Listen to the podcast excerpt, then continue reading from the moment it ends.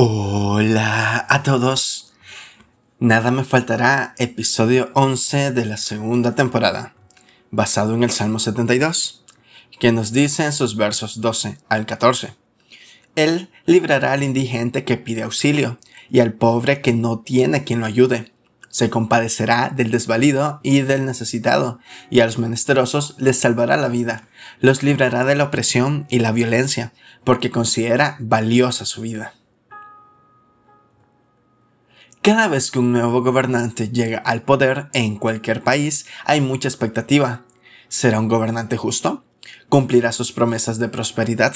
¿Sus políticas y decisiones promoverán el florecimiento de todo el país? ¿O solo beneficiarán a los corruptos?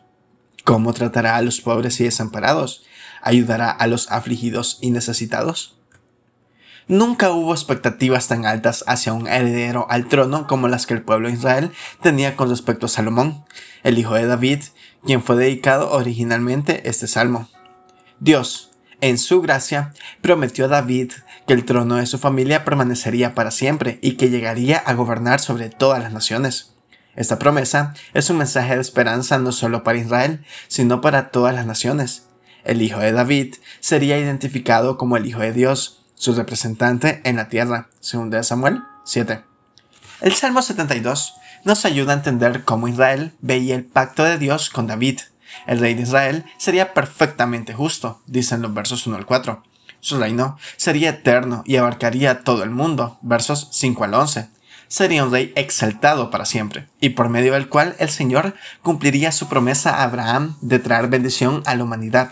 Sus versos 15 al 17 y también Génesis 12, 2 al 3 y en medio del Salmo hallamos los versículos destacados arriba, que nos enseñan que este rey sería compasivo y misericordioso hacia los afligidos y necesitados. Sería horrible que el rey soberano fuera despiadado y desinteresado por nuestro bien. Así que el Salmo 72 nos llena de gozo cuando reconocemos la bondad de Dios en su promesa. Siglos después, sabemos qué pasó con Salomón. Él falló en representar a Dios, las promesas del pacto se cumplieron en su vida de manera parcial. La Biblia relata que el cumplimiento de ellas requeriría la llegada de alguien más grande que Salomón y David. Mateo 12, 42, 24, 41 al 46. Eso es lo que tenemos en Jesús. Él es el cumplimiento de esas promesas llenas de gloria. Cristo es el verdadero Rey del Salmo 72.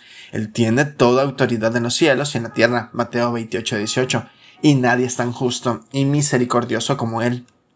Cristo es capaz de socorrernos perfectamente en la aflicción y está dispuesto a hacerlo cuando nadie más puede hacerlo.